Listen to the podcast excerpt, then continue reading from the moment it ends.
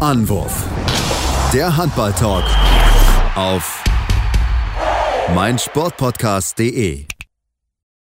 Hallo und herzlich willkommen zu einer neuen Folge Anwurf der Handball-Talk bei meinsportpodcast.de. Heute mal in gänzlich neuer Konstellation, denn der liebe Sebastian Mühlenhoff ist nicht am Start, sondern bereitet sich schon mal mental auf die anstehende WM der Frauen, der Damen vor. Und ich habe heute wieder mal äh, Patrick Fritsche zu Gast. Hallo Patrick. Robin, ja, wir haben es lang nicht mehr zusammen hier bewerkstelligt, glaube ich. Wir hatten es, glaube ich, schon mal, aber es ist schon ein bisschen her. Ich freue mich, wieder mal da zu sein. Äh, vielen Dank, dass ich noch kommen darf.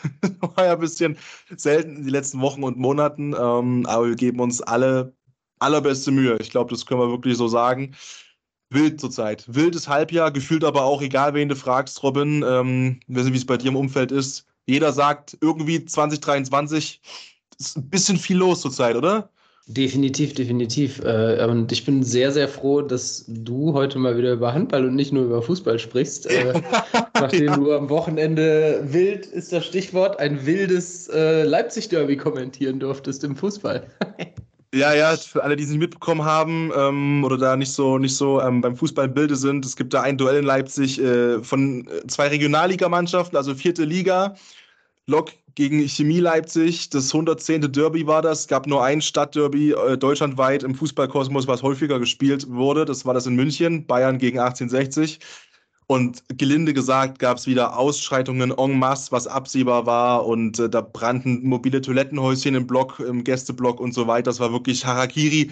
Für mich natürlich ähm, als äh, Kommentator eine dankbare Sache, das alles entsprechend äh, einzuordnen. Und es wurde nicht langweilig, aber klar, auf der anderen Seite natürlich völligst Boah, schlimm, schlimme Szenen teilweise und natürlich die ganzen Kinder wieder im Stadion, ähm, denen hoffentlich die Augen zugehalten worden sind. Aber was wir auch am Wochenende hatten, Robin, äh, erstmal Stopp, wichtigste Frage, haben es da nicht mehr gehört. Wie war dein Wochenende? Sehr gut, komplett ausschreitungsfrei. Schön, ausschreitungsfrei. Das heißt, ähm, du hast auch einiges mitbekommen, äh, hoffentlich genauso äh, von diesem, von diesem Handballwochenende. Und ich glaube, man kann wirklich ein Wort schon mal drüber stülpen. Das war ein High-Scoring-Wochenende in meiner ja, Empfindung. Also absolut, holla. Absolutes High-Scoring-Wochenende, aber auch relativ ja, nennen wir es mal überraschungsfrei. Ne? Also ja, ja. wenn wir, wenn wir auf die Spiele schauen von diesem Wochenende, dann haben sich, äh, ja, wir nehmen heute Montagabend auf, haben sich die Favoriten allesamt durchgesetzt. Und äh, lass uns gerne vielleicht am Freitag einsteigen mit der MT Melsung, die nach zuletzt, ähm, ja, etwas, etwas heikleren Partien und ja, viele dachten schon, na, jetzt kommt wieder das Stottern rein und dann musste man auch noch auf den Freitagabend zu einem schweren Auswärtsspiel nach Eisenach in die Werner Assmann Halle, die ja bekannt, berühmt ist für Stimmung und äh, trotzdem hat sich dort die MT Melsung relativ schadlos, wenn am Ende auch nur mit drei Toren 27 zu 24 geschlagen. Und ja, hält sich oben weiterhin äh, schadlos und hat in der ersten Halbzeit nur neun Tore zugelassen. Und ja, muss man so langsam aber sicher sagen, ist eine Spitzenmannschaft diese Saison. Ja, und ich glaube auch, man muss da mal ein bisschen vorsichtig sein, ne, dass man natürlich das fast schon gewohnt ist in den letzten Jahren. Dass man ja eben immer gedacht, äh, gedacht hat, oh, Achtung, jetzt, äh, der obligatorische Zeigefinger kommt, äh, Geheimfavorit, ja, die MT-Melsungen um dann wieder letztendlich eine Saison zu spielen, wo man sich am Ende dachte, Mann, das ist doch bei dem Potenzial und drum und dran immer die alte Leier, dass man dann eben vielleicht nicht automatisch auch in diesen Modus wieder reinfällt, sage ich mal, wenn es eben mal vielleicht ein bisschen holpert oder stolpert, in Anführungszeichen, den das wieder andichten zu wollen, weil du sagst es, äh, in Eisenach, die sind zwar Tabellen 17., rein tabellarisch, also eine klare Nummer. Aber äh, wir haben es in der Saison schon oft gesehen, was da eben in Eisenach los sein kann. Gerade wenn die halt zu Hause spielen. Die haben den aktuell besten Werfer der Liga in ihren Reihen. Das kommt auch noch mit on top äh, oben drauf und mit dazu. Und es sind eben wieder nur drei Tore Unterschied ähm, in der Werner Aßmann Halle gewesen. Und deswegen erstmal trotzdem auch ein Kompliment natürlich an die MT Melsungen, die da weiter oben dran bleiben. Die sind jetzt Dritter mit 22 zu 6. Und haben immerhin vielleicht ein Spiel Vorsprung ähm, auf die SG Flensburg-Handewitt quasi mit zwei Punkten dahinter. Ähm, Auch wenn die Flensburger noch ein Spiel, Spiel äh, weniger gespielt haben, natürlich. Ähm, aber die beißen sich da oben fest. Und natürlich ist es auch immer, wir kommen später noch zum Beispiel zu den Löwen ähm, ne, und, und Kiel und so weiter und so fort. Das funktioniert natürlich einerseits auch immer nur, wenn eines der absoluten Top-Teams da strauchelt, überhaupt die Möglichkeit zu haben, da oben reinzustechen für die MT-Melsungen. Aber dieses Jahr gibt es eben wieder Top-Teams, die bisher zumindest ja, ähm, nicht wie erwartet reingekommen sind in die Saison. Und dann musste eben auch da sein. Und die MT-Melsung ist dieses Jahr zweifelsohne da. Ja, wir müssen bei der MT-Melsung noch ganz kurz über, ja, sagen wir mal, anderthalb Transfergerüchte sprechen. Äh, zum einen scheint es relativ klar zu sein schon. Es wurde noch nicht Vollzug vermeldet, aber ähm, die, die, die Meldungen verdichten sich, dass Aaron Mensing von aus Dänemark zurückkehrt nach nur äh, einer Saison bei GOG, äh, wo er von Flensburg ja hingewechselt ist, nachdem Flensburg Simon Püttlik verpflichtet hatte, war für Aaron Mensing ja schlichtweg kein Platz mehr im Flensburger Kader. Ähm, er sollte Berlin, in Berlin aushelfen, nachdem Paul Druck sich verletzt hatte. Das ist nicht zustande gekommen. Und jetzt verdichten sich immer mehr die Meldungen, dass ähm, die MT Melsungen zuschlägt und sich Aaron Mensing im linken Rückraum als Verstärkung sichern wird. Ähm, Im Zweifel zur nächsten Saison.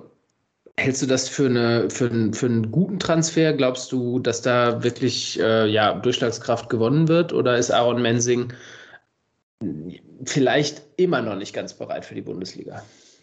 Boah, ist schwierig. Also erstmal, ne, man, man spricht ja über einen drei, also wie gesagt, über einen Dreijahresvertrag, den er unterschreiben soll. Ne, ähm, drei Jahre, das ist auch eine ordentliche Zeit, wo du, sage ich mal, auch eine gewisse, gewisse ja, Perspektive aufzeigst, die du ihm erstmal, glaube ich, auch aufzeigen musst, weil was man auch schon ehrlich sagen muss, als MT Melsungen verpflichtest du ja trotzdem jemanden, der in den letzten Jahren immer international mit dabei war mit seinen Mannschaften oder auch gute Turniere gespielt hat, um Titel mitgespielt hat und so weiter und so fort. Und das gehört auch zu einem Selbstverständnis dazu, glaube ich, von einem Aaron Mensing, dass er sich immer noch als jemand sieht, der auch ganz klar in der Mannschaft spielen will und muss, die dazu in der Lage ist. Das ist das eine. Ähm, auf der anderen Seite natürlich, du gehst aus Flensburg weg. Wenn du in Flensburg unangefochtener Rückraumshooter bist, Nummer eins, dann gibt es für dich keinen Grund, die Flensburger zu verlassen. Und ähm, zu, ja, in den Norden dann zu ziehen. Und auch da gibt es halt wieder einen Grund, dass man halt dann nach einem Jahr sagt, pass auf, das ist vollkommen okay, wenn du den Verein wieder verlässt. Ähm, ich bin ganz ehrlich, ich habe jetzt das Jahr jetzt nicht unbedingt extrem verfolgt bei ihm, da ähm, in Nordeuropa, aber unterm Strich ähm, glaube ich schon, dass er es in sich hat.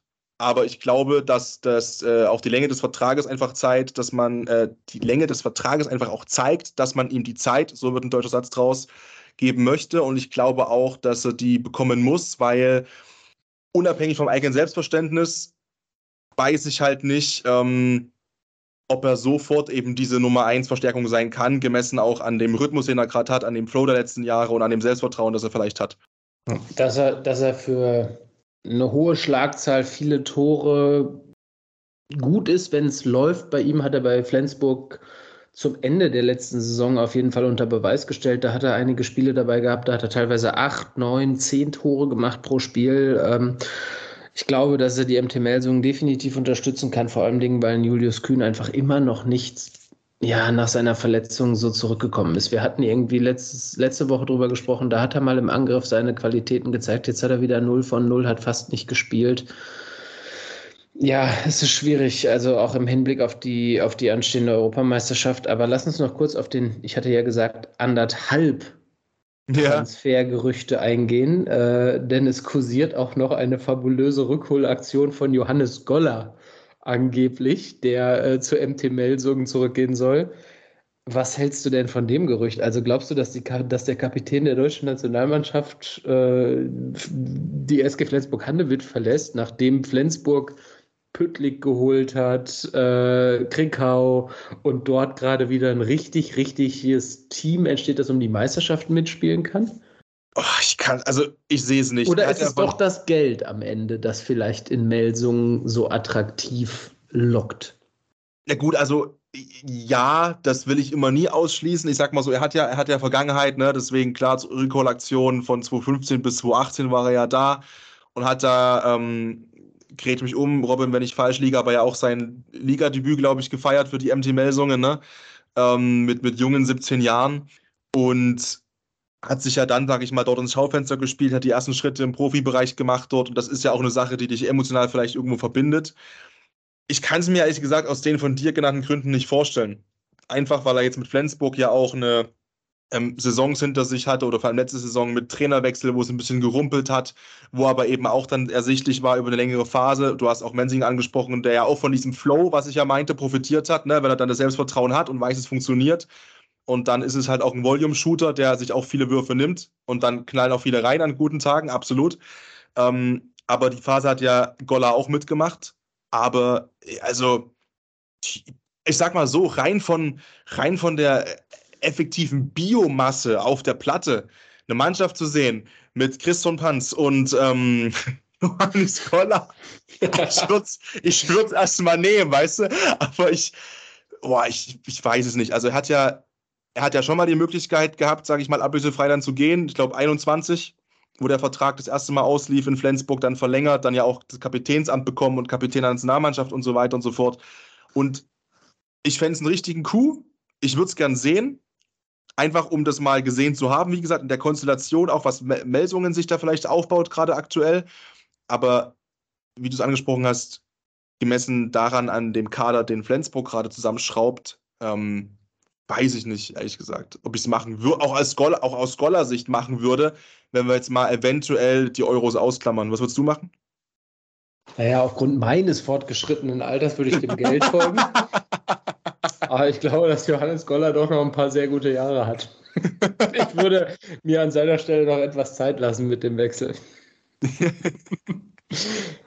Aber, Aber wäre quasi, wäre quasi, wäre quasi gesegnet mit deinem Alter an Lebenserfahrung, hättest du gesagt, Johannes, unterschreib den Bums, ja? Also ich kann jeden Handballprofi verstehen, der sage ich mal, im etwas fortgeschrittenen Alter einen sehr nochmal einen lukrativen Vertrag unterschreiben will. Wir, also wir brauchen nicht drüber reden. Wir, wir reden nicht von Gehältern, die im Fußball gezahlt werden. Und ja, du musst einfach zusehen, wo du hinkommst. Und das ist beim Handball nochmal eine ganz andere Hausnummer. Und deswegen ist es, also könnte ich das vollkommen nachvollziehen. Ähm, bin gespannt, wie es da weitergeht. Ich glaube, dass dieses, dass der Wechsel von Mensing wesentlich heißer ist als dieses Gerücht. Aber es ist für die MT Melsungen natürlich auch nicht schlecht, sage ich mal, dieses Gerücht, weil während sonst immer wilde Transfers, die nicht so eingeschlagen haben und es nicht funktioniert hat, ist das natürlich so ein Rumor, so ein Gerücht, das einfach auch positive Vibes gibt diesem Verein, finde ich. Er ist schließlich echt das Aushängeschild der deutschen Abwehr in der deutschen Nationalmannschaft. Er ist der Kapitän der deutschen Nationalmannschaft. Und ich glaube, das tut der MT Melsungen auch mal gut jetzt in der Situation so, dass, dass das so gestreut wird einfach. Also ich glaube, das gefällt den Verantwortlichen in Melsungen. Und ähm, ja, es bleibt abzuwarten, wie sich das weiterentwickeln wird. Und es ist ja auch manchmal so, dass ähm, vielleicht, auch wenn es so ein Gerücht war, wer auch immer das gestreut hat, aus Gerüchten kann ja auch was passieren. Ne? Selbst wenn Melsung das gar nicht so auf dem Schirm hatte und sich selbst wundert, und jetzt den Gedankenanstoß zu bekommen, warum rufen wir einfach nicht mal an? Ja, das, kann Absolut. Ja dann, das kann ja dann auch mal so eine selbsterfüllende Prophezeiung dann sein. Also viel los auf dem Transfermarkt bei der MT Melsungen äh, und am Wochenende 27, äh, 24 am Freitag, um genau zu sein, äh, gewonnen. Wollen wir noch kurz weiterrutschen zum anderen Freitagsspiel, bevor wir das erste Mal einen Werbeblock machen hier? Sehr gerne, sehr gerne, genau. Äh, zweite Freitagsspiel äh, war die HCR lang ähm, gegen Frisch auf Göppingen. So ein bisschen, ja, wieder Tabellen Niemandsland, äh, bei der Frisch auf Göppingen äh, kurz vielleicht 28, 26 für die HCR lang, aber dominierendes Thema bei rund um dieses Spiel und diese Woche war natürlich äh, die Vertragsauflösung beziehungsweise die nicht stattfindende Vertragsverlängerung von Markus Bauer als Trainer von Frisch auf Göppingen. Da werden sich die Wege im Sommer trennen und ähm, wenn du mich fragst, ist es nachvollziehbar, weil seit Antritt von Markus Bauer ist bei Frisch auf Göppingen für mich kein großer Fortschritt zu sehen. Er hat sie aus diesem Abstiegskampf, nenne ich es mal, erfolgreich herausgeführt, aber eine großartige Weiterentwicklung und vor allen Dingen wieder eine Orientierung hin zu den Zeiten, wo frisch auf Göppingen ums internationale Geschäft gespielt hat, ist einfach überhaupt nicht zu sehen. Und das spiegelt auch jetzt einfach wieder diese Niederlage gegen Erlangen wieder. Und ich muss ganz ehrlich sagen, es war einfach auch ein fahriges, durchschnittliches Handballspiel von zwei Teams, die nicht umsonst in der Tabelle dastehen, wo sie stehen. Nee, es ist absolut richtig. Ähm, das ist vielleicht auch das gewesen am Wochenende, ähm, wenn wir den Freitag mit einbeziehen, was man hätte, wenn man eins wählen müsste, dann auch vielleicht hätte getrost weglassen können im Vergleich mit den anderen Spielen. Ähm, ich würde gerne mal auf den Zeitpunkt zu sprechen kommen. Hat sich ja auch Christian Schöne, ne, der sportliche Leiter ähm, von Frisch Aufzug, geäußert und hat gesagt, äh, wir haben diese Entscheidung bewusst zu diesem vergleichsweise frühen Zeitpunkt getroffen, um für alle Beteiligten jetzt Planungssicherheit für die Zukunft zu schaffen. Ähm, du hast es vollkommen richtig angesprochen, ne? Äh, die Weiterentwicklung fand ich wirklich statt. Ja, man hat sich aus dem rausbefreit, was die absolute Priorität war. Das war der Abstiegskampf in der HBL letzte Saison. Du hast natürlich auch European League gespielt ne? und das Final Four erreicht. Das wollen wir jetzt um Gottes Willen nicht unterschlagen und vergessen. Das ist natürlich auch richtig. Ich finde den Zeitpunkt, also früh ist richtig, absolut. Ich finde es halt schwierig, ähm, dahingehend, dass du natürlich auch automatisch jetzt der Presse und uns und, und auch der Mannschaft ähm, natürlich eine Tür öffnest in Bezug auf Unruhe, die reinkommen kann und die, die strömen kann, weil natürlich automatisch jetzt natürlich äh, Leute nachfragen werden, ja, wer macht denn jetzt ab nächster Saison? Ja, wer macht denn jetzt 2024, 2025? Wer kommt denn jetzt? Was soll denn jetzt passieren? Ähm, wie ist der Plan mit demjenigen, der es macht? Was hat der für eine Idee und so weiter und so fort? Und ich finde, dass, dass das eine Unruhe reinbringen kann in einen Verein, der sicherlich handeln muss und der sicherlich jetzt auch äh, die richtige Entscheidung rein fachlich getroffen hat. Aber ich finde es immer super schwierig, sowas zu verkünden und dann jemanden noch äh, bei der Stange zu halten, der jetzt noch ein Dreivierteljahr mit dem Wissen, danach ist vorbei, motiviert zur Sache gehen soll. Weil auch Markus Bauer natürlich jetzt vielleicht schon links und rechts angerufen wird von ähm, Kollegen und gefragt wird, Mensch, können Sie dir hier und da und dort was vorstellen? Und der Kopf automatisch nicht mehr komplett bei frisch auf sein kann, eventuell, sondern eben auch schon in seiner Zukunftsplanung. Und das finde ich halt so ein bisschen schwierig, weil eben frisch auf auch nicht in der Lage ist, tabellarisch so eine Unruhe mal wegzustecken aktuell, finde ich. Ja, definitiv. Also sowohl, also es war schon ne, so ein auch wieder ein Spiel im Abstiegskampf. Also die HC Erlangen hat sich da wieder vor die Vorfrisch auf Göppingen geschoben, aber nichtsdestotrotz sind die beiden Mannschaften weiterhin da unten drin. Ne? Also wir reden hier immerhin vom Tabellen 14. und Tabellen 15. Die, ähm, die Frisch auf Göppingen hat gerade mal zwei Punkte äh, Vorsprung auf den Abstiegsplatz. Also und steht mit Stuttgart da weiterhin unten drin so. Und das ist, ja, logische Konsequenz für mich. Dann, Zeitpunkt kann man drüber streiten, definitiv, aber ich bin gespannt, wer in Göppingen die Nachfolger ist. Ne? Mike Machulla ist zum Beispiel äh, auf dem Markt, ehemals Flensburg. Das wäre, aber das, boah, siehst, kann, kannst du dir das vorstellen? Ey, also, mit dem, was Mike Machulla auf dem Kerbholz hat, sehe ich ihn nicht in Göppingen, sondern da sehe ich ihn für Höheres berufen, ehrlich gesagt. Genau, ja, meine ich halt auch. Ja. ähm, aber nichtsdestotrotz, wenn Frischauf da wieder weit nach vorne möchte und gegebenenfalls ein gutes Konzept, eine gute Idee, einen vielleicht spannenden Fünfjahresplan vorstellt, kann man vielleicht auch einen guten Trainer dafür begeistern. Aber gut, das, das, das sei mal dahingestellt. Ähm, lass uns vielleicht jetzt kurz eine Pause machen und danach ja. nochmal äh, wieder in die oberen Tabellenspitzen gehen und, und uns diese Highscoring-Games, von denen du gesprochen hast, äh, Flensburg, Gummersbach, die Füchse gegen Hamburg etc. anschauen. Und ähm, wir sind zurück dann mit genau diesen Partien äh, nach einer kurzen Werbepause. Schatz, ich bin neu verliebt. Was? Da drüben. Das ist er. Aber das ist ein Auto. Ja, eben. Mit ihm habe ich alles richtig gemacht. Wunschauto einfach kaufen, verkaufen oder leasen. Bei Autoscout24. Alles richtig gemacht. Vernimmt sich, was man will, dann wilde Gerüchte entstanden. Fast nichts davon stimmt. Tatort. Sport.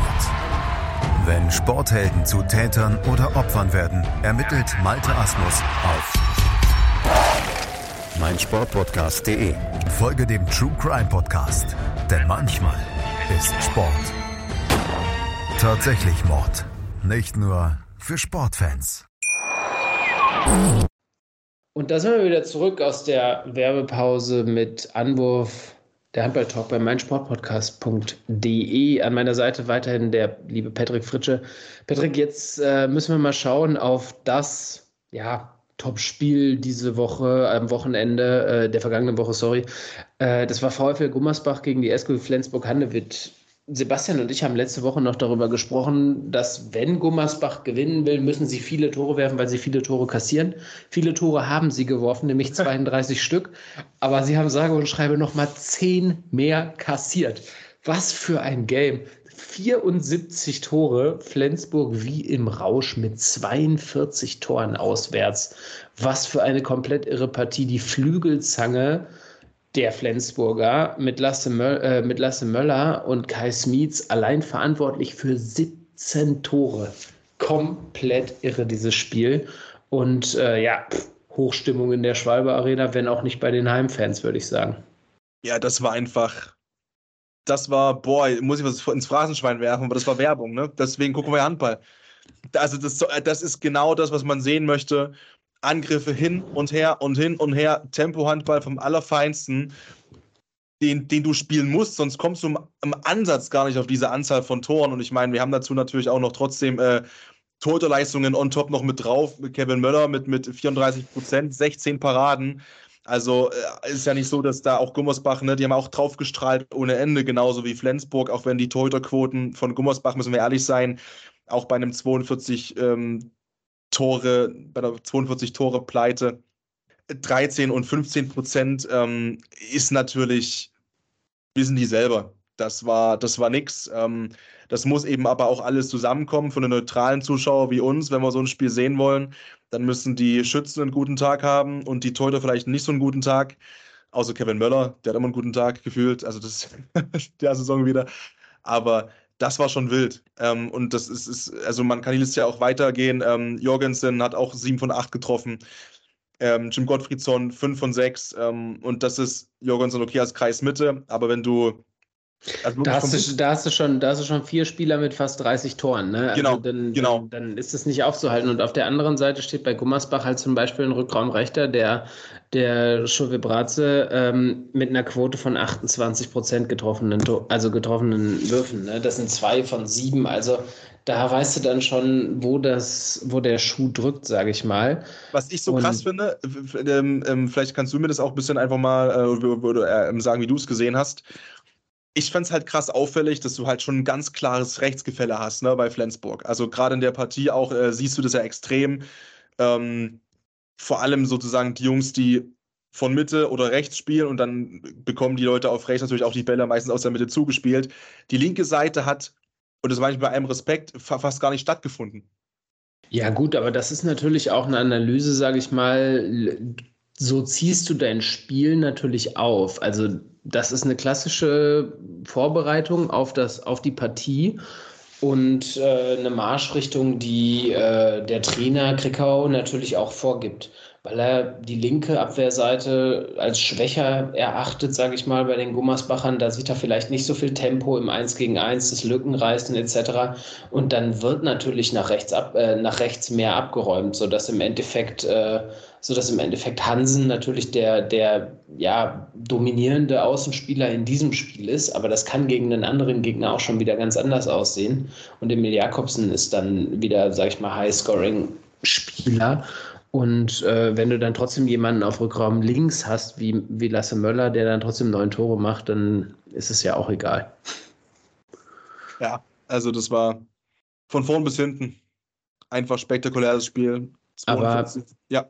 Aber die Torwartleistung, ja. über die wir letztes, letzte Woche schon gesprochen haben bei Gummersbach, es ist einfach schlichtweg ein Thema. Ne? Wir, reden hier von, wir reden hier von sieben Paraden im ganzen Spiel, während Kevin Möller 16 hat. Und das sind ähm, mehr als doppelt so viele. Und wir haben ja auch schon äh, letzte Saison drüber gesprochen, dass wir gerade dann auch von einem Daniel Rebmann dann irgendwann mal so diesen Schritt erwarten müssen, dann diesen nächsten Schritt definitiv. Und ähm, da sind immer so einzelne Spiele mit dabei, um Gottes Willen. Ähm, aber diese generelle Konstanz zu bringen auf dem nächsten Level dann, darauf wartet man bei ihm halt auch schon sehnsüchtig. Und äh, ich bin auch nach wie vor der Meinung, dass man das auch noch sieht. ähm, in, in den Spielen eben was möglich sein kann. Aber das ist halt schon, du sagst es halt, sieben. Sieben ist halt, ja. Ja, schlichtweg zu wenig, da brauchen wir nicht drüber reden. Aber gibt uns halt die Möglichkeit, Robin, so ein Spiel zu sehen. Deswegen. Ähm, Auf jeden Fall. Und Auf in der Tabelle. Fall. Du hast es angesprochen, es ist, es ist Werbung gewesen. Es ist Werbung gewesen äh, für den Handball. Es hat Spaß gemacht, sich das Match anzuschauen, definitiv. Und auch wichtig, wie gesagt, ne, weil wir haben es ja schon angesprochen, Flensburg hat noch ein Spiel weniger als die MT Melsungen. Flensburg aktuell auf vier mit diesem Sieg, hält erstmal A Kiel weiter hinter sich, auch wenn es nur zwei Punkte sind. Und eben auch nach oben weiterhin Anschluss. Magdeburg ähm, hat ja auch gewonnen ähm, gegen den Aufsteiger 34-28. Können wir relativ humorlos ähm, abfiedeln, das Spiel, sage ich mal. Weiterhin Tabellenführer. Ähm, der, wobei, wobei, da musst du, da darfst du nicht vergessen, ähm, da hat äh, Barling sich über lange Strecken gut geschlagen, sage ich mal. Ja. Das ist erst hinten raus relativ deutlich geworden, dieser Sieg. Und ähm, gerade in der ersten Halbzeit war es ein sehr ausgeglichenes Spiel, aber du hast schon recht. Also am Ende ja, hat dann einfach natürlich die Power gefehlt. Das ist so dieses, dieses Gefühl, es stand ja zur Halbzeit 15 zu 16 aus Barlinger Sicht, also nur minus 1. Ähm, dieses Gefühl, was man so oft beschreibt, wenn man Magdeburg spielen sieht, dass man, oder dass ich habe, ganz individuell, dass ich so selten das Gefühl habe von, hier kann aber wirklich final auch irgendwas passieren, was erstaunlich ist. Das hatte ich da auch nicht in dem Spiel. Und ich will es den Balingern um Gottes Willen gar nicht absprechen, aber im Endeffekt war trotzdem für rein optisch für mich klar, wer das Spiel zieht am Ende. Ja, Ob es sechs sein müssen, ähm, sei dahingestellt, aber wenn wir ehrlich sind, war es schon, schon natürlich klar verdient. Und dann auf der 2 äh, die Füchse, die auch gewonnen ja. haben. Und Robin, da hat es genauso geknallt. das ist das nächste Highscoring-Game. Da, da stehen wir jetzt mit 68 Toren. Ähm, gut, ne? Hamburg und die Füchse sind, sind schon auch prädestiniert dafür. Ne? Genauso wie Gummersbach, Flensburg auch zu erwarten war, dass es da dass es da so hoch geht, war dann vielleicht doch nicht zu erwarten, aber hier ähm, bei den Füchsen war es natürlich irgendwie ein Festspieltag. Ne? Die Füchse haben in der Max-Schmeling-Halle erst selber gespielt, nee, nicht erst selber gespielt, sondern ich weiß nicht genau, ob die Füchse erst gespielt haben und danach der VfL Potsdam in der Max-Schmeling-Halle oder ob es andersrum war. Auf jeden Fall hatten sie einen Doppelspieltag. Ähm, das ist ja diese besondere Konstellation. Der VfL Potsdam spielt in der zweiten Bundesliga. Bob Hanning ist Trainer des VfL Potsdam und es gibt noch diese verrückte Besonderheit eben, dass Lasse Ludwig der zweite, also nee, nennen wir, doch, er ist der zweite Torwart. Dejan Mildos Haveljev ist die Nummer eins bei den Füchsen. Aber Lasse Ludwig spielt auch bei den Füchsen, hat aber dieses, ja, diese, diese Sonderlizenz, diese Sonderförderlizenz und ist halt auch Torwart des VfL Potsdam. Der hat halt zwischen den Spielen mal kurz sich eine Schale Müsli reingezimmert wie er selber gesagt hat, und hat mal kurz zwei Handballspiele gespielt. Einmal zweite Bundesliga, einmal Bundesliga und das für einen Tabellenzweiten. Und äh, das hat halt auch nicht irgendwie mal eben so, sondern Milo Saveljev hat vier Paraden gezeigt und Lasse Ludwig hat halt auch einfach mehr gespielt und sieben Paraden gezeigt mit 33 Prozent. Das ist jetzt keine herausragende Statistik, aber nichtsdestotrotz äh, ja, ziehe ich meinen Hut vor. Also zwei Spiele an, so kurz hintereinander äh, kannst du in dem Alter natürlich noch machen. Als Torwart ist das natürlich auch nochmal eine andere Hausnummer, aber ja, mega cool. Ne? Und ähm, die Füchse äh, hier gegen Hamburg, Hamburg nie ein angenehmer Gegner, immer schwer zu bespielen. Hamburg hat zur Halbzeit mit zwei geführt, ne? Also stand 16 zu 18. Aber die Füchse haben 37 zu 31 gewonnen. Und ja, bei wem darf man sich bedanken? Ich würde mal sagen, beim ewigen Hans Lindberg. 10 von 10, 100 Prozent, 4 7-Meter-Tore von bei vier Versuchen, 6 aus dem Feld bei 6 Versuchen. Unglaublich. So, und hier auch dazu kommt dann wieder die Flügelzange. Lasse Andersson spielt meiner Meinung nach die Saison seines Lebens. Die beste Saison, seitdem er bei den Füchsen ist. Mit Abstand hat wieder neun Tore gezeigt ja, und über Matthias Gitzel brauchen wir nicht reden. Ne? Acht Tore, das sind dann einfach mal geschmeidige 27 Hütten von drei Spielern. Das ist einfach nicht, das, ich weiß nicht, wer, wer die Füchse aufhalten soll. Und jetzt mach dir mal, für dir nochmal vor Augen, dass aktuell Paul Drucks, Fabian Wiede und Walter Krinz immer noch alle verletzt sind. Und die Füchse performen trotzdem. Und wenn Drucks, Wiede und Krinz zur Crunchtime der Saison beziehungsweise vielleicht sogar ein bisschen früher, weil alle, sage ich mal, auf einem guten Weg sind, wiederkommen, sehe ich große Chancen für die Füchse, da ganz, ganz lange oben mit dabei zu sein und endlich vielleicht auch mal den großen Wurf zu schaffen. Aber du hast auch schon gesagt, Magdeburg ist natürlich auch einfach bockstark im Moment und da kommt halt auch noch jemand zurück, nämlich Gisli Christiansson. Ja, es macht auf jeden Fall Bock im Moment, die Bundesliga zu verfolgen, finde ich. Macht absolut. Und was ich noch sagen möchte, natürlich, ich finde es total krass, weil du es ja angesprochen hast, wer alles fehlt wenn du dir Hans Lindberg nimmst und äh, Lasse Andersson und Matthias Kitzel, sind das ja auch genau die Leute, wo du vorher weißt, das Spiel wird über die laufen und die sind trotzdem nicht zu verteidigen. Und das ist einfach auch nochmal natürlich eine individuelle Klasse, ähm, die nicht ihresgleichen sucht in der Bundesliga. Ne? Es gibt schon ein paar Vereine, die die auch haben, aber das ist schon, wenn die voll aufdrehen, plus das, was noch hinten auf dem Gepäckträger mitfährt ähm, und bald wieder selbst Fahrrad fahren darf das ist schon, naja, du weißt, wie ich es meine. Das ja, ist schon, das ist schon was, was, was Besonderes. Ähm, gute Besserung an der Stelle. An Axmann natürlich, wollen wir nicht vergessen, ähm, dass sah übel aus. Ich habe jetzt das aktuellste an Prognose noch nicht gelesen, aber es ist wohl eine schwere Knieverletzung ohne wirklichen Gegner-Einfluss. Ähm, er bricht da durch ähm, und kommt dann unglücklich auf und hat sich wohl schwerer am Knie verletzt. Ähm, natürlich immer unschön, gerade ohne Gegnereinfluss. Aber das ist, boah, ja, das ist, das ist der Sport. Das ist bescheiden, aber schwierig. Deswegen einfach gute Besserung an der Stelle. Das sollten wir, glaube ich, noch mit erwähnen. Ähm, was sagst du zum HSV Hamburg aktuell in der Saison? Ähm, Platz 10. Letztes Jahr haben sie vielleicht ein bisschen ähm, overperformed, auch die erste Zeit und waren ja sehr gut unterwegs. Ähm, ich finde Platz 10 trotzdem nach wie vor absolut im Soll für den HSV. Ja, finde ich, äh, gehe ich vollkommen mit dir. Ähm, es ist einfach, ja, die Dichte, also die Leistungsdichte in der Liga wird, wird, wird besser und besser. Und das ist ja eigentlich das, was wir uns wünschen, so sage ich mal. Ne? Dass, dass Melsungen, dass da auch mal die Mechanismen endlich mal greifen. Und ähm, ja, Leipzig, Hamburg, Gummersbach, sind genau jetzt acht, neun, Tabellenplätze 8, 9 und 10 und äh, genau da sehe ich sie auch. Da würde ich vielleicht noch Hannover Burgdorf mit reinnehmen und die machen es dann auch wirklich unter sich aus. In Hamburg hat es jetzt natürlich relativ viele Niederlagen zum, zum Saisonauftakt gegeben. Bin mal gespannt, ob sie sich ein bisschen festigen können, weil ähm, mit, mit 16 Minuspunkten ist es natürlich schon echt schwierig, dann, sage ich mal, in, in, in höhere Gefilde vorzustoßen, wie sie es letzte Saison, sage ich mal, geschafft haben.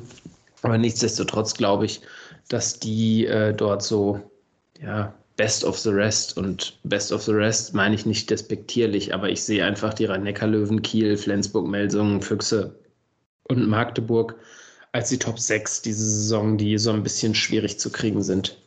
Ja, und ich glaube, es wäre auch vermessen, ähm, das macht da drüben auch keiner, äh, da drüben, sage ich, da oben mit seiner, mit der, mit der norddeutschen stoischen Grundeinstellung da jetzt völlig frei zu drehen. Ich glaube, die können es schon einordnen, dass wievielte Jahr sie wieder da oben spielen in der Bundesliga und dass das, glaube ich, ein langer Prozess ist, da wieder an Zeiten anzuknüpfen, wie, keine Ahnung, 2003, 2004. Ich glaube, das können die alle schon ganz normal einordnen und ähm, denke mal, dass das, dass das absolut in Ordnung geht, auch wenn es immer unangenehm ist, ähm, so viele Dinger zu fressen mit 37 Stück. Auf der anderen Seite machst du auch auswärts 31 gegen die Füchse. Und ähm, ja, jetzt ist es gerade, wie du sagst, Tabellenplatz 10. Ähm, alles eng beisammen im Mittelfeld dort. Wir können auch gern ähm, über die anderen Ergebnisse kurz drüber fliegen. Ähm, die Rhein-Neckar-Löwen, die setzen sich durch mit 26, 21 gegen die HSG aus Wetzlar. Kiel 36, 31 gegen den TVB aus Stuttgart. Und Hannover Burgdorf hast du auch angesprochen gewinnen eine knappe Rutsche mit 34, 32 gegen die TBV Lemgo Lippe. Und da würde ich sagen, äh, Robin, wir machen noch mal ein kurzes Päuschen hier bei Anwurf, eurem Handball-Talk auf meinsportpodcast.de. Und dann werden wir A, ein bisschen internationaler und B, dann sicherlich auch vor allem wichtig, internationaler und länderspielerischer. Ne, Robin? Ja, selbstverständlich. Dann gucken wir nach der, nach der Werbeunterbrechung auf die Damen und auf die European League und die Champions League und hören uns dann wieder. Schatz, ich bin neu verliebt. Was? Da drüben. Das ist er. Aber das ist ein Auto. Ja, Eben, mit ihm habe ich alles richtig gemacht. Wunschauto einfach kaufen, verkaufen oder leasen. Bei Autoscout24. Alles richtig gemacht. Und da sind wir wieder zurück aus der Werbepause bei Anwurf, der Handballtalk bei meinsportpodcast.de und gucken jetzt mal in etwas ja, internationalere Gefilde, nämlich zunächst einmal in die European League der Herren, wo sich ja das immer gleiche Bild äh, zeigt.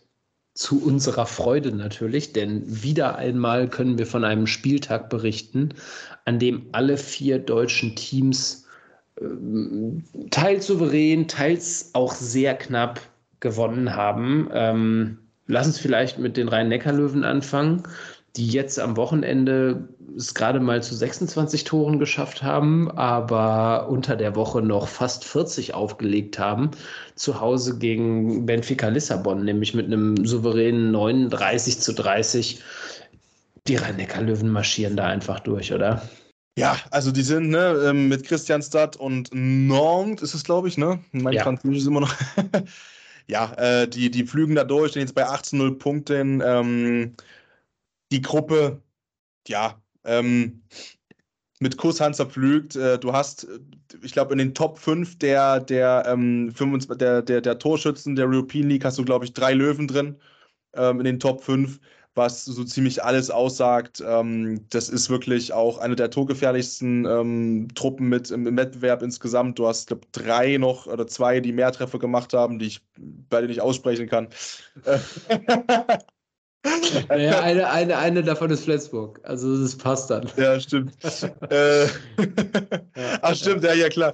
Äh, nein, aber also eine der stärksten Offensiven auch und das eben wirklich auch verteilt auf, auf ähm, mehrere Torschützen und vor allem auch drei in den Top 5. Also die Gruppenphase ist natürlich auch Pflichtprogramm gewesen. Ich glaube, das ist natürlich auch äh, allen Handballfans klar. Das wird auch sicherlich so kommuniziert worden sein ähm, dass das jetzt nur eine Durchgangsstation sein soll. Nichtsdestotrotz musst du auch erstmal in der European League 39 Treffer machen. Und ähm, was ich so krass finde, ist, die, die haben auch Spaß einfach, weißt du, die, die, die siehst du Handball spielen und ähm, die haben einfach Bock drauf. Und das ist wieder, das sind genau die Löwen, mit denen ich auch so reingerutscht bin in die Handballwelt äh, vor einigen Jahren. Und das ist genau das, was man sich, glaube ich, auch vorstellt, wenn man die Löwen oder hört, die Löwen spielen. Feuerwerk. Einfach nur Feuerwerk.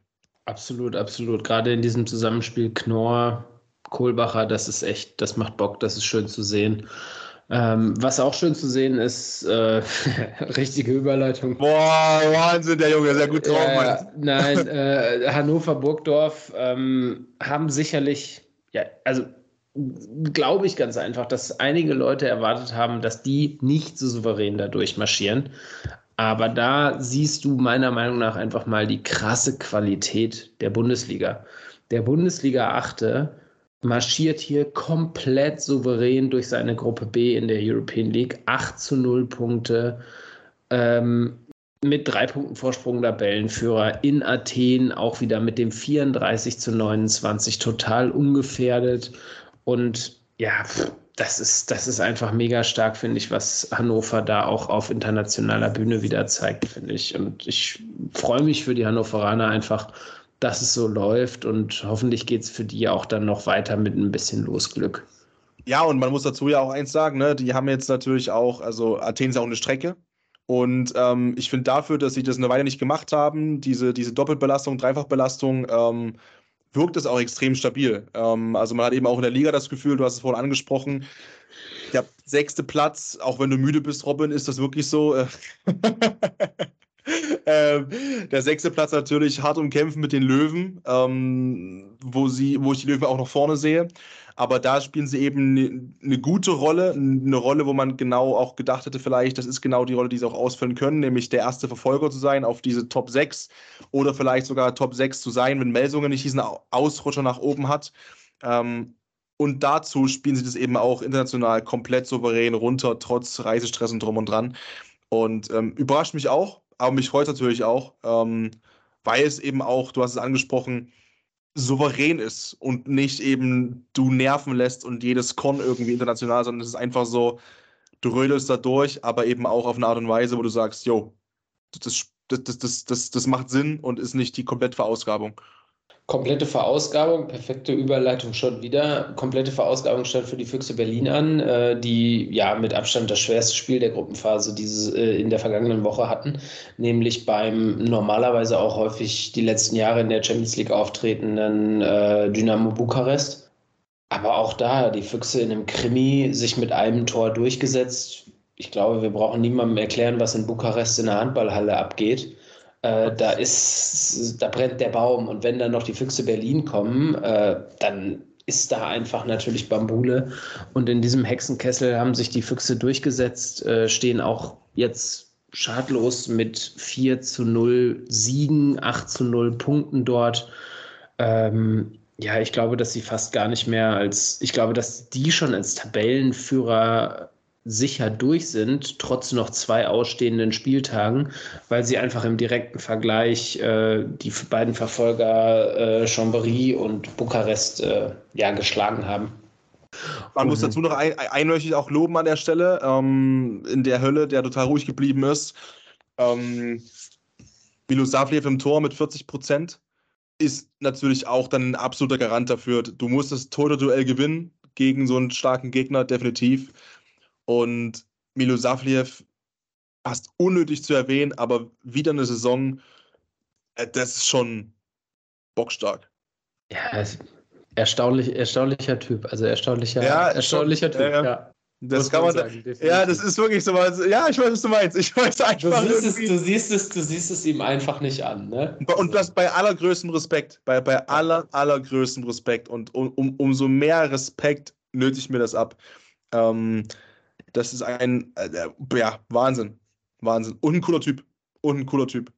Das absolut, mit dazu. Absolut. Ähnlich schweres Spiel, um mal äh, hier die European League, äh, die deutschen Teams in der European League abzuschließen. Ein ähnlich schweres Spiel hatte die SG Flensburg-Handewitt, zwar zu Hause und nicht auswärts, aber auch gegen ähm, einen ja, Vertreter, der häufig in der Champions League eigentlich anzutreffen ist, auch gegen Elverum. Und da hat sich die SG Flensburg auch in einem Highscoring-Game 38 zu 35 durchgesetzt. Und ja, eigentlich ist es, brauche ich es gar nicht erwähnen, denn auch die SG Flensburg Handewitt führt mit 8 zu 0 Punkten seine, äh, seine Gruppe an. Und alle Teams können jetzt beim bevorstehenden fünften Gruppenspieltag, der diese Woche ab morgen, wir nehmen wie gesagt Montagabend auf, ansteht, ähm, ja, den Einzug, den Einzug ähm, in die nächste Runde beziehungsweise das Überstehen der Gruppenphase äh, sicher machen. Hannover Burgdorf wird äh, beim HC, bei der HC Kriens Luzern spielen. Die Füchse sind in Chambéry äh, zu Gast, während die Rhein-Neckar-Löwen zu Hause Christianstadt empfangen und die SG Flensburg-Handewitt wird ähm, an den schönen Rheinfall nach Schaffhausen in die oh, Schweiz zu reisen. Den, zu den Kadetten, ja? Jawohl, jawohl. Lass uns vielleicht von der European League noch einmal fix rüberschauen äh, in die, ja, eine internationale Liga höher, in die Belletage des internationalen europäischen Handballs, nämlich die Champions League, wo ja für die Kieler Wiedergutmachung auf dem Plan stand und man etwas wiedergutmachen musste, was es so schon lange, lange, lange Zeit beim THW Kiel nicht mehr gegeben hatte, nämlich ja eine Demütigung durch, durch Aalborg in eigener Halle und eine Rückkehr von Niklas Landin, wie sie die Kieler, glaube ich, so schnell wie möglich vergessen möchten. Nochmal kurz zur Erinnerung, ich glaube, Niklas Landin hatte knapp 50 Prozent äh, Quote und hat alles rausgenommen, den Kielern. Und ähm, ja, dementsprechend ging es die Woche drauf für die Kieler äh, nach Aalborg und dort ist die Revanche fast geglückt und es sah lange Zeit so aus, als ob sie richtig gut glückt. Aber dann ist die Partie den Kielern trotzdem wieder entglitten. Die Kieler führten nämlich Mitte der zweiten Halbzeit mit sieben Toren, aber am Ende war es trotzdem nur ein 27 zu 27, was einfach wieder, sage ich mal, die, ja, die Schwächen der Kieler in dieser Saison so ein bisschen offenbarte. Aber nichtsdestotrotz ist ein Punkt in Aalborg natürlich auch positiv zu sehen und die Kieler sind immer noch Tabellenführer in ihrer Gruppe. Absolut. Ähm, entschuldige bitte, ja. Ähm, ich, ich bin so ein bisschen gespannt, wo es hingehen könnte für den THW Kiel in dieser aktuellen Champions League-Saison. Ähm, Wie ist deine Einschätzung? Ja, es ist eine totale Wundertüte. Es könnte natürlich sehr gut sein, dass die Kieler sich, sage ich mal, so ein bisschen in der Liga rausnehmen und dann vollen Fokus auf die Champions League setzen. Äh, stark gespielt gegen Paris, dann haben sie gegen Kolstadt verloren. Jetzt kommen aber Paris und Kolstadt noch nach Kiel. Jetzt ist Kiel so ein bisschen wieder in der Spur, hat sich wieder gefangen. Und wenn die Kieler dann natürlich einen der ersten beiden Plätze in der Gruppe ähm, sich sichern, überspringen sie ja schon mal das Achtelfinale. Und dann sehe ich die Möglichkeit, dass Kiel schon auch beim Final Four zugegen sein kann sicherlich. Ähm, wo ich widersprechen würde, ist, sich aus der Liga rauszunehmen, halte ich für super schwierig. Weil ja. ich glaube, das, Selbstver das Selbstverständnis des, des THW wird immer sein, zu sagen, also davon gehe ich aus jetzt, ja, äh, dass, dass die Liga immer die Priorität hat. Auf der anderen Seite, ähm, so einen Champions League-Titel zu gewinnen, auch mit dem Wissen, dass es ja eine deutsche Mannschaft gemacht hat kürzlich, das ist gar nicht so lange her, um nicht zu sagen ein paar Monate, ähm, ist, glaube ich, auch A, eine Zusatzmotivation und B, stichelt es, glaube ich, auch ein kleines bisschen den THW an. Ähm, nichtsdestotrotz, glaube ich, ist man gut beraten, wenn man sich erstmal trotzdem weiterhin auf die Liga natürlich auch konzentriert, auch in der heißen Phase. Aber ich gebe dir vollkommen recht. Ich glaube, die, die Lust auf so einen Champions League-Titel ist in Kiel immens wieder. Ich glaube, für einen Titel reicht die Qualität diese Saison schlichtweg nicht. Nee. Da sehe ich den von dir angesprochenen Titelverteidiger, nämlich äh, die SC Magdeburg, wesentlich weiter, wesentlich weiter vorne. Ähm, Gerade unter dem Gesichtspunkt, ne, also wir haben hier ein Spiel beobachtet, wo THW zehn Minuten vorm Ende mit sechs Toren führt. Gut, dann schaltet natürlich Niklas Landin wieder in Crunchtime-Modus und, und vernagelt das Tor. Also, ne, zehn Minuten vor Ende steht es 26 zu 20 und das Spiel geht 27 zu 27 aus. Das heißt, dass Kiel in den letzten zehn Minuten ein Tor geworfen hat. Und das Spiel hätte noch schlimmer ausgehen können. Ne? Also Eckberg hätte dann in der 59. Minute ähm, die Führung wiederherstellen können, setzt seinen sieben Meter an den Pfosten, aber im Gegenzug gibt es sieben Meter für Aalborg den dann komischerweise, also ne, normalerweise Eckberg super sicherer 7-Meter-Schütze. Auf der anderen Seite noch sicherer 7-Meter-Schütze, nämlich Mikkel Hansen, wirft den 7 Meter übers Tor. Also äh, wildes Spiel irgendwie. Und die letzten 10 Minuten mit einem Tor, das ist halt wieder, boah, Niklas Landin komplett in den Köpfen drin, einfach von seinen ehemaligen Mitspielern. Ja, also das war zu spannend und ja, also man muss bei Aalborg definitiv von einem gewonnenen Punkt sprechen und bei den Kielern von einem verlorenen Punkt. Und die Kieler haben es einfach zu spannend gemacht und das war ja unnötig, muss man sagen. Wer es nicht spannend gemacht hat, waren die Magdeburger, die auch im zweiten Aufeinandertreffen gegen GOG einfach total souverän das Ding runtergespielt haben und der Mannschaft, äh, die vom dänischen Meister einfach keine Chance gelassen hat und sich da souverän wieder durchgesetzt hat die nächsten Aufgaben dann auch äh, jetzt in der kommenden Woche. Magdeburg, die spielen zu Hause gegen Montpellier. Stand heute über übermorgen am 30. November. Und der THW zu Hause ebenfalls am 30. gegen Paris Saint-Germain. Die sind äh, Fünfter gerade in der Kielgruppe. Ähm, aber in der Kielgruppe ist auch eben alles ganz, ganz nah beisammen. Also da kann auch einiges passieren. Jawohl, jawohl. Dann jawohl, jawohl, jawohl. Das ist die nächste Überleitung von Robin Wulitz. Nein, dann würde ich sagen, schließen wir mit einem letzten Abschnitt nochmal ab, nämlich einer letzten Vorschau beziehungsweise dem Blick auf die Damen-Nationalmannschaft, die unmittelbar vor dem Start in die anstehende Weltmeisterschaft steht. Äh, an dieser Stelle nochmal der Hinweis auch, dass unser Kollege Sebastian Mühlenhoff hier natürlich auch schon eine Sonderfolge bei An äh, für Anwurf produziert hat und dort äh, Nationalspielerinnen äh, zu Gast hatte, die auch jetzt in den letzten beiden Vorbereitungsspielen gegen die Schweden die am vergangenen Freitag und vergangenen Sonntag stattgefunden haben, auf der Platte standen und ja, sich bewiesen haben.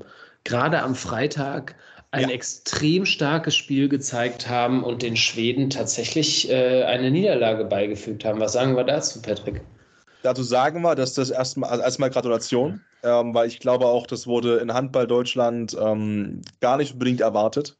um nicht zu sagen, nicht erwartet, dass äh, die deutschen Damen da so eine Leistung auch vom Stapel reißen können, weil man muss dazu auch eins sagen, ähm, man kann sicherlich darüber diskutieren, was ja auch dann nach dem zweiten Spiel angesprochen wurde, ob die Schwedinnen vielleicht nicht Deutschland ein bisschen unterschätzt haben, auch in diesem Freitagsspiel. Das haben sie dann letztendlich dann im zweiten Spiel nicht mehr. Aber das war trotzdem eine bockstarke Vorstellung von Deutschland. Ähm, das war aggressiv, vor allem in, in, sowohl in beiden Zonen auf dem Feld, in der Offensive als auch in der Deckung, war das aggressiv. Ähm, es war offensives Spektakel auch. Wir haben natürlich High-Scoring-Games auch schon genannt heute, äh, das ein oder andere Mal. Es waren 33-30 zum Ende.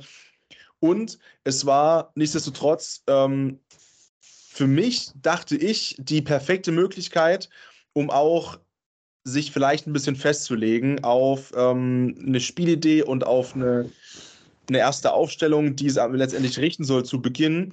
Und ähm, weil na, man muss dazu sagen, am Donnerstag geht für Deutschland das Turnier los ähm, gegen Japan. Deutschland gegen Japan. Fußballfans sagen sich, das ist ja schon mal schlecht. wenn man eine WM so anfängt, ja. Ähm, aber ähm, am Donnerstag geht das Spiel los. Es waren die letzten beiden Vorbereitungsspiele. Und deswegen habe ich nicht ganz verstanden, zumindest, ähm, warum man dann doch noch mal ein bisschen probiert hat. Gestern. Gut, auf der anderen Seite, du darfst nicht vergessen, die Verletzung von Xenia Smith. Xenia Smith, ja, ähm, ja wird das Ganze von Freitag auf Sonntag hin schon noch mal gut durcheinander geworfen haben. Ne? Also das war so nicht abzusehen und das ist auch meiner Meinung nach extrem bitter, weil gerade in der Abwehr ja. hat man gemerkt, das hat man am Sonntag richtig, richtig krass gemerkt, dass sie fehlt. Das stimmt. Ähm, und das wurde ja auch angesprochen dann, dass, ähm, also vom, vom, vom Bundestrainer, dass die Aggressivität ein bisschen gefehlt hat. Ähm, dann gegen Schweden im zweiten Spiel, was eigentlich im ersten Spiel relativ gut funktioniert hat. Da hatte man in den ersten 20 Minuten jetzt im zweiten Spiel wenig Zugriff, hat viel zugelassen, ist auch wirklich hinterher gelaufen ähm, und hat eben nicht anknüpfen können an die Leistung dann vom, vom, vom Freitag. Aber ähm, nichtsdestotrotz gab es dann auch beim Spiel dann eine peu à peu immer weitere und fortschreitende Entwicklung und ähm, dann ist man ja auch wieder gut rangekommen, sage ich mal, in, in, den zweiten ungefähr 20 Minuten vielleicht so, was so um die Zeit, um die Halbzeiten angeht, dass man es auch geschafft hat, wieder ranzukommen, auf 17-17 sogar die Chance gehabt hätte, in Führung zu gehen. Das war das einzige Mal der Fall in dem Spiel. Ähm, aber es wäre eben da gewesen, die Möglichkeit. Ähm, und dann gibt man das Spiel so ein kleines bisschen wieder so aus der Hand durch, durch einzelne Fehler und ähm, durch, durch ja auch, auch unnötige Ballverluste. Aber unterm Strich ähm, hat eben ja auch ja, Gaugisch ähm, schon auch munter durchgewechselt ähm, in den letzten Minuten. So. Und dann ja. ist halt auch klar, dass es dann vielleicht in der Abstimmung eben nicht mehr passt und das Spiel trotzdem verlierst. Das war, glaube ich, auch wirklich so ein bisschen der, ja, das war der Unterschied natürlich. Ne? Die Schweden haben in der Crunch-Time auf die Top-Besetzung gesetzt, die sich natürlich auch einspielen soll. Weiß ich nicht, ob das vielleicht auf deutscher Seite auch eine Option gewesen wäre. Aber ich glaube, dass die das schon richtig, also dass, dass die, die, das Team und auch Markus Gaugisch als Trainer mit dem Team zusammen das gut und richtig eingeordnet bekommt und eher das Positive vom Freitag hängen bleibt und die positiven Aspekte, sage ich mal, die am Sonntag doch auch noch da waren, mitgenommen werden in den Start, anstatt jetzt den Kopf in den Sand zu stecken, ob dieser Niederlage. Also da sehe ich ja einfach gute Chancen für eine, für eine, für eine spannende, erfolgreiche WM. Muss allerdings sagen, dass es, glaube ich, auch wieder zum großen Wurf als großen Wurf bezeichne ich Edelmetall, in welcher Art auch immer, am Ende nicht reichen wird. Nein, das glaube ich auch nicht. Ich lasse mich gerne vom Gegenteil überraschen und überzeugen. Ähm, Deutschland ja in der Gruppe mit Japan, Iran und Polen. Das sollte schon der absolute Anspruch sein, da natürlich durchzurotieren. Das ist schon klar, bei allem Respekt. Ähm, aber ich denke auch, wichtig wird sein, man, man, weiß es ja noch nicht oder es wird auch vielleicht taktisch nicht, nicht gesagt. Ähm, was eben mit Xenia Smith genau ist. Ne? Man nimmt sie mit natürlich zum Turnier, das ist klar. Und wenn du die, wenn du die auf Krücken reinschieben musst in die Halle, die, die, da werden sie alles Mögliche versuchen, alles, was irgendwie geht, ähm, um sie irgendwie fit zu bekommen. Zumindest für die letzten beiden Gruppenspiele gegen Polen und Iran. Ähm, mit welchen Mittelchen auch immer, ne? Ähm, keine Ahnung, aber dann mal schauen, wie weit es gehen kann. Aber ich finde trotzdem, dass das, ähm, ich fände ein Halbfinale schon gigantisch. überhaupt bis dahin zu kommen.